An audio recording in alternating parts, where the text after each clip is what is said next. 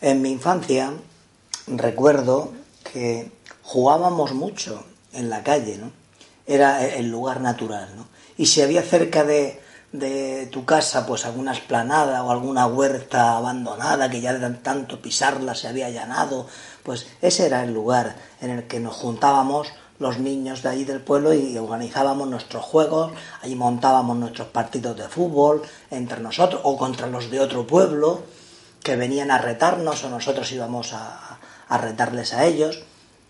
Y siempre que quedábamos establecíamos unas normas de juego, unas reglas de juego, ¿no? Número de jugadores, delimitar el campo, las medidas de las porterías, que eran dos piedras en cada lado, pero bueno, pues había que contar los pasos en la portería. Bueno, pues es que en la vida si quieres jugar a algo, si quieres pasar un rato con unos amigos, y, eh, pues todos los juegos tienen sus reglas y hay que cumplirlas para, para pasárselo bien todos, ¿no? Pues si no aceptas estas reglas de juego, ¿qué pasa? Que nadie quiere jugar contigo. Es algo necesario que tienes que aceptar, ¿no?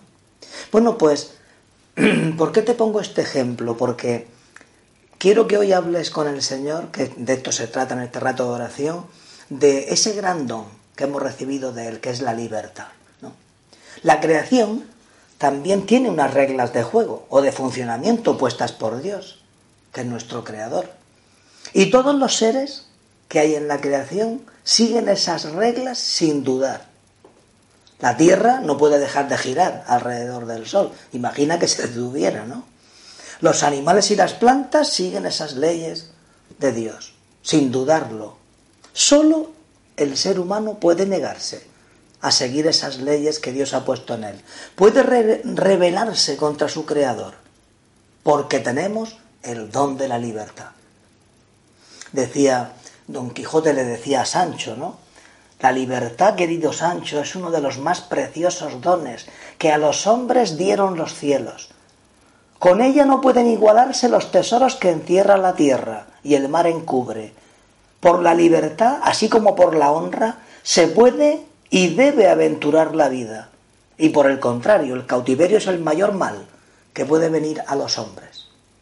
La gente está en la cárcel, que está en la cárcel, pues están bien, tienen cama, tienen, están bajo techo, tienen unas comidas al día, pero lo cambiarían todo eso por, por ser libres, por estar en libertad. ¿Cuánto se ha escrito sobre la libertad? ¿Cuántas novelas, cuántos poemas, canciones, películas se han hecho? Es un tema muy recurrido, ¿no? Bueno, pues podríamos pensar, tú estás ahora aquí, yo también te estoy ayudando, ¿no? Pues hablando con Dios, decirle, Señor, mm, Señor Dios mío, has corrido un gran riesgo cuando nos has hecho libres. Dios ha corrido mucho riesgo dándonos este don, porque se, se expone a que nos pongamos en su contra. Pero también nos enseña Dios con este don que no se puede amar si uno no quiere. Te pueden obligar a muchas cosas, pero no a amar. Eso es libre. Y Él quiere que le sigamos por amor, no por obligación.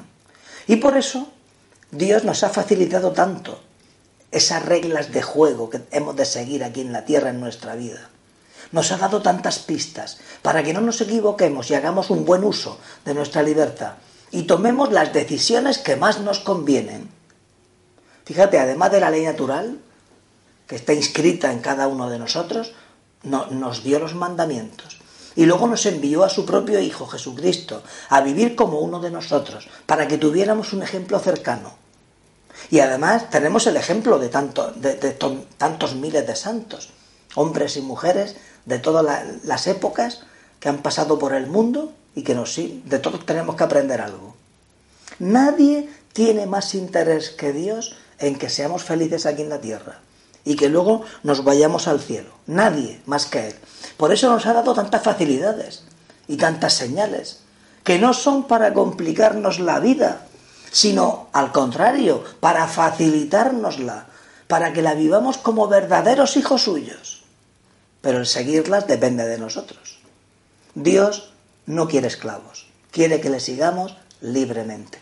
Por eso Jesucristo nos dice, si os mantenéis fieles a mi palabra, seréis verdaderamente mis discípulos. Así conoceréis la verdad y la verdad os hará libres. Porque las leyes que Dios nos ha dado son para ayudarnos a vivir como verdaderos seres humanos, pues hemos sido creados por Él. Y nadie mejor que Él sabe cómo funciona, cómo mejor debe funcionar un ser humano. Hay dos pasajes en la Sagrada Escritura de los que podemos aprender. Fíjate, por ejemplo, en el Génesis, Adán y Eva lo tenían todo, la inmortalidad, trabajaban sin cansarse, ni dolor, ni enfermedades, tenían, eh, Dios había iluminado su inteligencia, había fortalecido su voluntad, todo, lo tenían todo para ser felices. Pero Dios les pone una pequeña condición, una pequeña prueba de que le considerarían a Él como su Dios. Y fallaron. Y quisieron ser como Dios. No, no, no, no obedecieron a Dios. Lo perdieron todo. Bueno, o casi todo, ¿no? No entremos ahora, ¿eh? eso es otro tema para otra meditación, ¿no? Pero quiero contarte el otro pasaje, que es el del hijo pródigo. Lo tenía todo. Su padre era muy rico, vacas, camellos, ovejas, tierras, lo que en aquella época se consideraba ser muy rico, ¿no? Solo tenía él que considerar a su padre como su padre y trabajar con él. Pero no quiere. Le pide parte de la herencia y se marcha y su padre le deja. Así hace Dios. Nos da todas las facilidades, pero tenemos que quererle libremente y cumplir sus leyes porque queremos. No quiere que nadie le siga obligado y por eso hasta permite que le ofendamos, que le neguemos, incluso que nos pongamos en su contra, haciendo lo contrario de lo que Él nos dijo. Nadie como Dios respeta tanto nuestra libertad.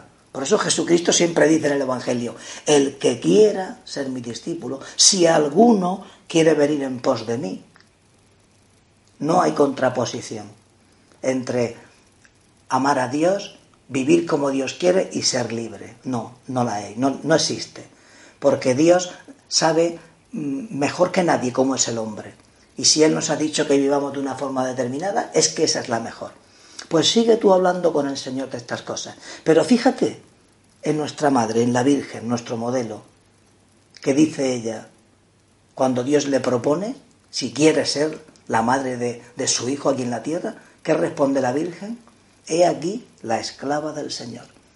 Pues pídele a ella que te dé a ti también esas ganas de ser, de, seguir a Dios en todo lo que Él nos ha dicho, para así alcanzar la felicidad y la santidad que es lo que, lo que Él quiere que hagamos.